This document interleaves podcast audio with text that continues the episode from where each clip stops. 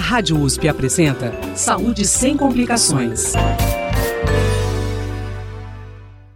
Olá, boa tarde. Está começando mais um Saúde sem complicações. Segundo a OMS, Organização Mundial da Saúde, cerca de 30 a 40% da população mundial sofre com rinite alérgica.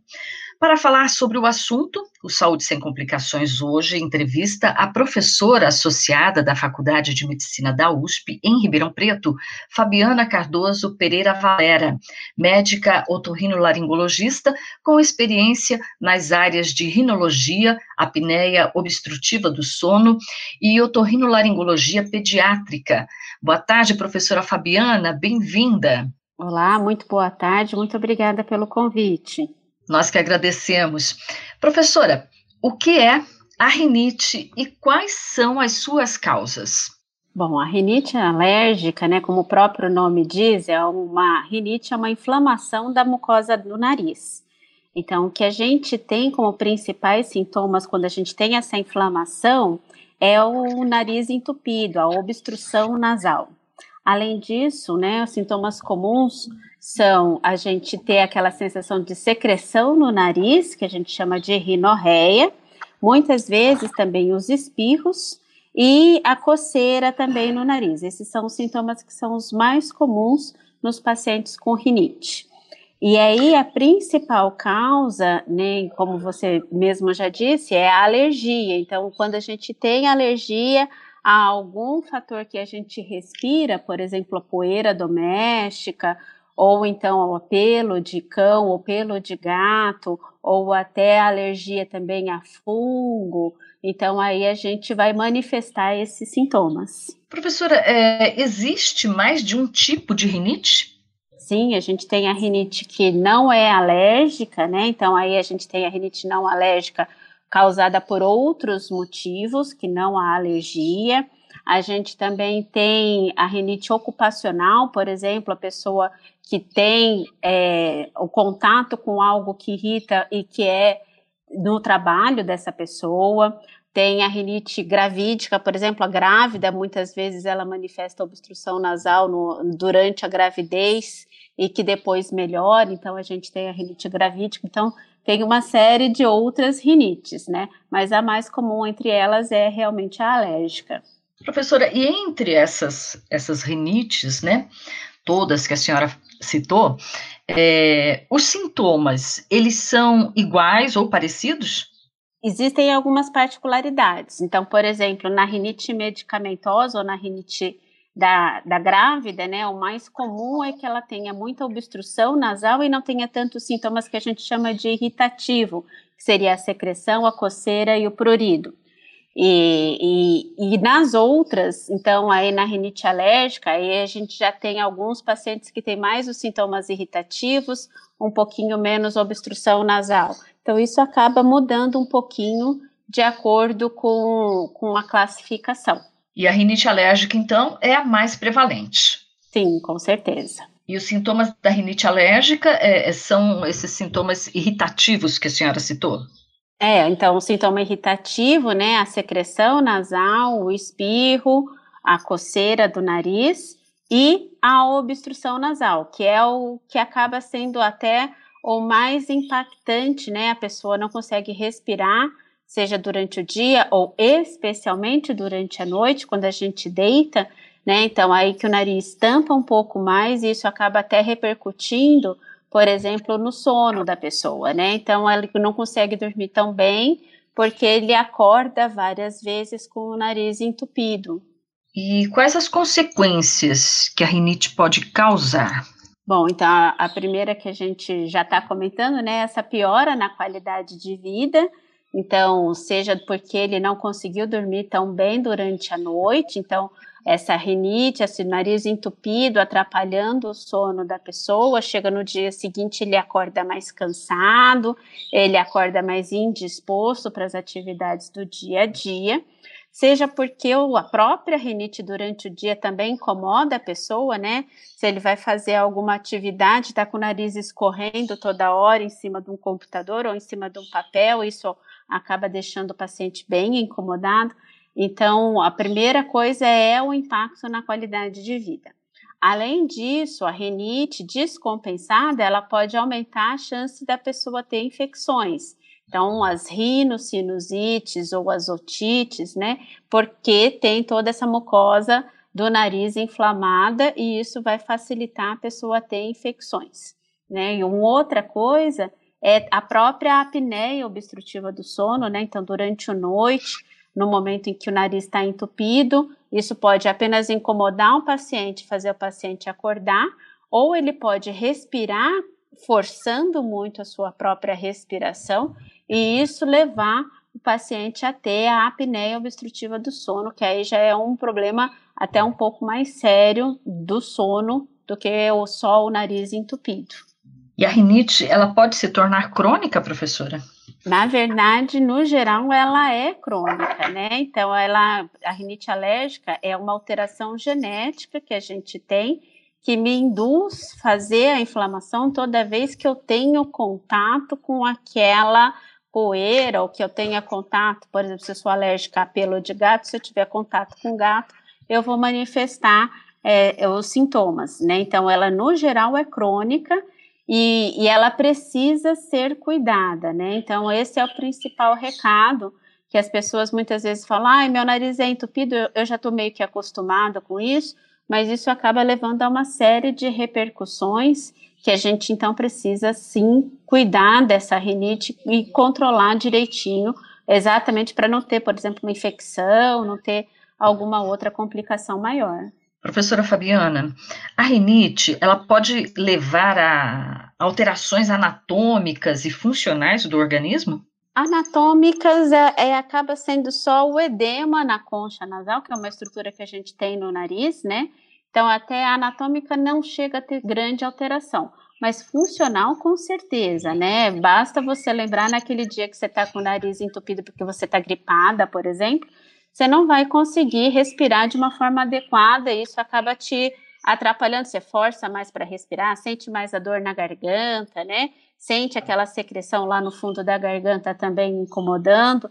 Então, são todas as repercussões. Você imagina isso três, quatro meses a fio, ou até aquela pessoa que está há três, quatro anos, né, sem compensar a sua rinite, tratando de uma forma inadequada, né? Ele está com esse sintoma há 3, 4 anos. Então, é, é realmente algo que impacta no, no dia a dia do paciente, na parte principalmente funcional. Impacta na qualidade de vida, né? Diretamente, com né? Com certeza, né? Professora, é, a rinite ela pode causar alguma alteração postural na pessoa? Sim, com certeza. Principalmente a gente vê muito isso em crianças, né? É, porque o nariz está entupido, você vai respirar preferencialmente pela boca, e aí toda uma alteração da musculatura, porque você começa a respirar principalmente pela boca, isso obriga você a deixar a boca aberta, a musculatura da face muda completamente, se isso for de uma forma crônica, né? E muitas vezes, até nas crianças, a gente costuma ver isso um pouco mais, mas também pode estar como presente nos adultos, a gente assumiu uma postura, inclusive do próprio tronco, anteriorizando um pouco o tronco para tentar retificar a respiração bucal, né, e tornar a respiração bucal, que não é a nossa respiração fisiológica, mas tornar de uma forma um pouco mais agradável, então toda essa mudança da postura do paciente. Então isso pode implicar em alterações torácicas importantes e as alterações na face mais ainda na criança isso fica muito evidente porque essa alteração muscular ela acaba levando à alteração do crescimento do rosto. E aí a criança com aquele aspecto clássico, né, o que a gente costuma é, falar bastante é o Ronaldinho, aquele jogador de futebol, que ele tem aquela toda aquela alteração muscular, né, aquela boca clássica de sempre estar tá aberta, porque ele foi um respirador bucal crônico durante a infância e aí ele chega na adulto, né, na fase adulta, a, sem conseguir compensar e ele não vai conseguir fechar aquela boca por nada que ele faça, exatamente porque toda essa mudança foi muito crônica de um processo que veio desde a infância. Professora, a rinite então é uma doença genética? A alergia, né, ela tem essa predisposição genética. Então, a rinite alérgica, ela, por ter essa predisposição genética, então a gente pode classificar como uma doença genética, sim. Tá? Agora, as outras rinites, né, a gravídica, a rinite medicamentosa ou a ocupacional, então aí a gente tem outros fatores extrínsecos, mas de qualquer forma, é, eu tenho essa predisposição a fazer a, a rinite, né? Então, isso é um componente genético, que junto com o componente ambiental, eu preciso também estar exposto à poeira ou também estar exposto ao pelo, por exemplo, para poder desengatilhar todo o processo da, da alergia, né? Então, é uma interação entre o componente genético e o componente ambiental. Então, qual a chance de, de filhos de pais com rinite terem também rinite? Ah, isso é muito grande. Então, a gente já sabe que quando um dos pais é alérgico, a chance do filho também ser alérgico é de 50%, e que quando os dois pais são alérgicos, a chance do filho também ser alérgico aumenta para 70%, 80%. Professora, a, a senhora falou de rinite ocupacional, né? É quando que, que a rinite ela é considerada uma doença ocupacional e, e em que isso afeta é, o trabalho da pessoa, a vida profissional da pessoa? Então, a gente vai considerar a rinite ocupacional quando, por exemplo, o paciente apresenta os sintomas, especialmente durante o ambiente de trabalho. Então, por exemplo, o paciente que trabalha numa fábrica ou até numa padaria e ele tem alergia à farinha, por exemplo, ele vai desenvolver os sintomas enquanto ele estiver trabalhando e vai melhorar os sintomas quando ele estiver em casa. Então, se ele tiver essa rinite ocupacional, né, então aí a gente precisa primeiro fazer o controle medicamentoso da rinite, então a gente tem tratamentos para compensar esses sintomas né? E aí, caso isso não seja suficiente, aí a gente precisa, inclusive, cogitar da mudança dessa pessoa de ambiente de trabalho, para ter menor exposição à farinha, por exemplo, como eu, citei, ou uso de máscaras, né, durante o, o momento em que ele estiver exposto àquele fator, então, o uso obrigatório da máscara, isso também para diminuir a exposição e diminuir a irritação da mucosa nasal. Certo. Professora, a senhora falou da a rinite não tratada, né? Ela afeta a qualidade do sono e isso pode afetar, é, por exemplo, a nossa produtividade no trabalho, pode afetar é, a nossa condição de, de segurança no trânsito, por exemplo. Sim, com certeza. Então, aquela pessoa que não consegue dormir muito bem, né? Principalmente aí a gente tem mais aquela associação da, da rinite como um fator para piorar a apneia do sono, por exemplo. A apneia do sono é um dos principais motivos para acidentes de trabalho de trânsito, né, relacionados, por exemplo, a motoristas de caminhão. Tá? Então, aquele paciente, aquele motorista de caminhão que fica o dia inteiro ali dirigindo, à noite come mal, né? Então, ele acaba ficando um pouquinho mais obeso e ele tem uma qualidade de sono muito ruim e ele acaba tendo a apneia do sono, então a rinite ali também piorando todos esses fatores. E, e isso leva a acidentes de trânsito, com certeza, né? Crianças com a qualidade do sono diminuído podem sofrer consequências no aprendizado escolar? Ah, com certeza. Então, a criança, ao contrário do adulto, porque o adulto, quando a gente tem uma, sono, um, uma noite ruim de sono, a gente no dia seguinte acaba ficando um pouco mais cansado, né? Então, você fica lá sonolento. No, na criança, é o contrário, ela acaba tendo maior agitação durante o dia, porque ela teve uma qualidade do sono muito ruim e também uma dificuldade de concentração. Então, é uma criança, aquela que não dormiu durante a noite de uma forma adequada, ela vai apresentar no dia seguinte agitação e dificuldade de atenção na escola. Então, muitas vezes ela acaba sendo, inclusive, carimbada, né, como aquela criança que tem a, a TDAH, né, que é o transtorno de déficit de atenção e hiperatividade, mas na verdade não, ela é possui ou apneia do sono ou essa qualidade do sono que está muito ruim, e isso é que está levando a toda essa repercussão. Então é importante quando os pais estiverem diante de crianças com a suspeita de TDAH, que a professora ou que a diretora da escola chame por causa disso, que eles percebam como que é a qualidade do sono dessa criança e tentem fazer essa associação. Porque se tiver essa associação, e é, o problema for porque a criança não dorme muito bem, se a gente corrigir a qualidade do sono dessa criança, ela vai mudar completamente o parâmetro dela na escola.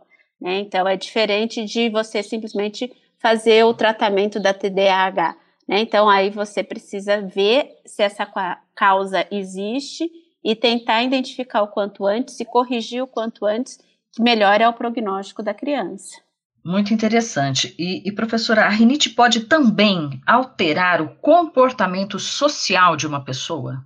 Acaba alterando, né? Porque como você fica muito ansioso, muito agitado, muito é, sem paciência, né? Isso acaba modificando, inclusive, o comportamento social. Né? Então, é aquela pessoa que não tem tanta tolerância, ela acaba sendo impaciente no dia a dia, porque não teve uma qualidade do sono muito boa, né? Então, isso acaba alterando também o comportamento social. Sem falar que muitas vezes essa má qualidade do sono também está associado à depressão, isso mais em adultos do que nas crianças. Então, aí a depressão como um fator, né, não só de piora do, a pessoa com rinite piorar a sua depressão, a pessoa com apneia do sono também ter essa relação de piora da depressão, e aí, então, a alteração comportamental relacionada mais a, a processos depressivos. Professora, em tempos de Covid, a rinite, ela pode ser um fator de risco para a doença? A pessoa ter uma inflamação na mucosa nasal, isso facilita a entrada de, de qualquer vírus, inclusive o da Covid. Né? Então, aí a gente precisa estar atento a isso. A recomendação, inclusive, é de que os pacientes que possuem rinite alérgica, eles precisam agora mais do que nunca estarem com a mucosa nasal mais compensada o possível. Né? Então, apesar das pessoas terem ficado receosas de procurarem os seus médicos agora nesse momento da pandemia, né? Então, mas a nossa recomendação é continuem usando seus medicamentos, continuem fazendo seus acompanhamentos com os seus médicos, exatamente porque você ficar com a mucosa nasal descompensada e você estar com a rinite descompensada, isso vai facilitar a entrada do vírus e vai facilitar a infecção pelo SARS-CoV-2, né, que seria a COVID. Então, mais do que nunca, a importância da gente estar tá com a rinite bem compensadinha, isso acaba não evitando em si, né, mas dificultando a entrada do vírus e assim talvez evitando de ter a infecção. Professor, e, e fala para a gente como que é feito o diagnóstico da rinite? Ah, o diagnóstico é pela história clínica, né? Então aí a gente vê todo esse antecedente dos pais, antecedente, né, ao momento em que tem o gatilho dos sintomas da, da inflamação do nariz. E a gente pode fazer alguns testes alérgicos que vão ajudar a fazer o diagnóstico, a identificar quais os fatores que desencadeiam a, os sintomas do paciente. Né? Então, isso pode ser feito, mas eminentemente o diagnóstico é feito através da história clínica. E a rinite tem cura? A gente consegue compensar a rinite alérgica através dos medicamentos. Hoje a gente tem medicamentos que são anti-inflamatórios, os sprays, né, que a gente consegue usar no nariz, e isso acaba controlando os sintomas da rinite, mas esses remédios eles não curam o paciente, eles apenas controlam os sintomas. E existe também, caso confirme-se que seja rinite alérgica, né, então, aí, uma das possibilidades de tratamento é a imunoterapia, que seriam as vacinas para alergia. E aí, geralmente, quem faz isso é o médico alergista, não, não é o otorrino, né? E, e aí, sim, esse medicamento, ele teria algum impacto em melhorar a, a qualidade de vida do paciente, melhorar, inclusive, a história do paciente, diminuindo a chance dele ter é, episódios de irritação nasal quando estiver exposto, a, por exemplo, a poeira. E como que é o tratamento? A senhora falou dos sprays nasais, né? Tem algum outro medicamento associado? Esse tratamento é para sempre, então, professora? É, o que a gente costuma fazer, então, o tratamento base para rinite alérgica, né? Primeiro, a, a, lavagem do nariz com soro fisiológico é um, um processo muito importante. Quanto mais é, irritante estiver dentro da mucosa nasal, maior a chance de você é, não ter um bom, uma boa evolução, né? Então, a lavagem como um fator super importante. E aí, os outros medicamentos, a gente tem medicamentos que são orais, mas hoje em dia o preferencial é o uso desses sprays, que são os corticoides tópicos, né? Então, aí, para controlar os sintomas dos pacientes. Naqueles pacientes em que não tem o controle apenas com os sprays, aí a gente associa alguns outros medicamentos orais. E para aqueles pacientes que não controlam e que têm alergia, né, que têm a rinite alérgica, aí sim cogita-se de se fazer a imunoterapia. Certo, que é feito no alergista, né? Não no otorrino, né? isso, né? É, é isso. Aí o tratamento com o alergista, né? Que é aí que ele vai fazer a vacina específica contra o alérgeno, e aí ele vai fazer esse tratamento para alergia, mas aí é o alergista que faz essa parte do, do tratamento com a imunoterapia. Certo. E aí o otorrino, ele vai indicar para a pessoa, então, que no caso ela deva procurar, então, o alergista. É, e o otorrino, ele entra como um fator importante, por quê? Porque a rinite é um dos motivos para a pessoa ter obstrução nasal né? Então, a, não é o único. Então, o otorrino ele vai examinar direito essa fossa nasal do paciente, vai identificar se tem outros fatores, né? Por exemplo, um fator anatômico, aí um desvio septal que esteja causando a obstrução nasal e vai fazer a correção desses outros fatores associados e ele vai tratar a rinite é, dessa forma com os anti-inflamatórios, os corticoides tópicos, né? E vai identificar também essas outras, né, as, as consequências, como a apneia do sono ou as infecções de repetição, e vai tentar compensar de uma forma melhor toda essa rinite do paciente. Mas aí, se realmente o paciente tiver uma indicação para uma imunoterapia, então aí o otorrino interage junto com o alergista para fazer o melhor tratamento para o paciente. Professora Fabiana, e há meios de prevenção da rinite? Sim, porque a, a, rinite, se você identificar qual é o fator que desencadeia a rinite, então aí você evitar o contato é essencial para prevenir os sintomas da rinite, né? Então, é, o principal é a gente justamente tentar identificar esse fator e tentar retirar a exposição a esse fator, isso já ameniza muito os sintomas. Então, a importância de sim fazer essa investigação e de tentar compensar e controlar os sintomas o quanto antes de uma forma mais adequada. Professora, para encerrar, eu gostaria que a senhora desse algumas dicas para a gente de como amenizar os sintomas, né, o que fazer no dia a dia, então, no dia a dia, o principal, né, então, é aquilo que eu já comentei com vocês, né, a diminuir a exposição ao que a gente normalmente tem como os principais irritantes para a mucosa nasal.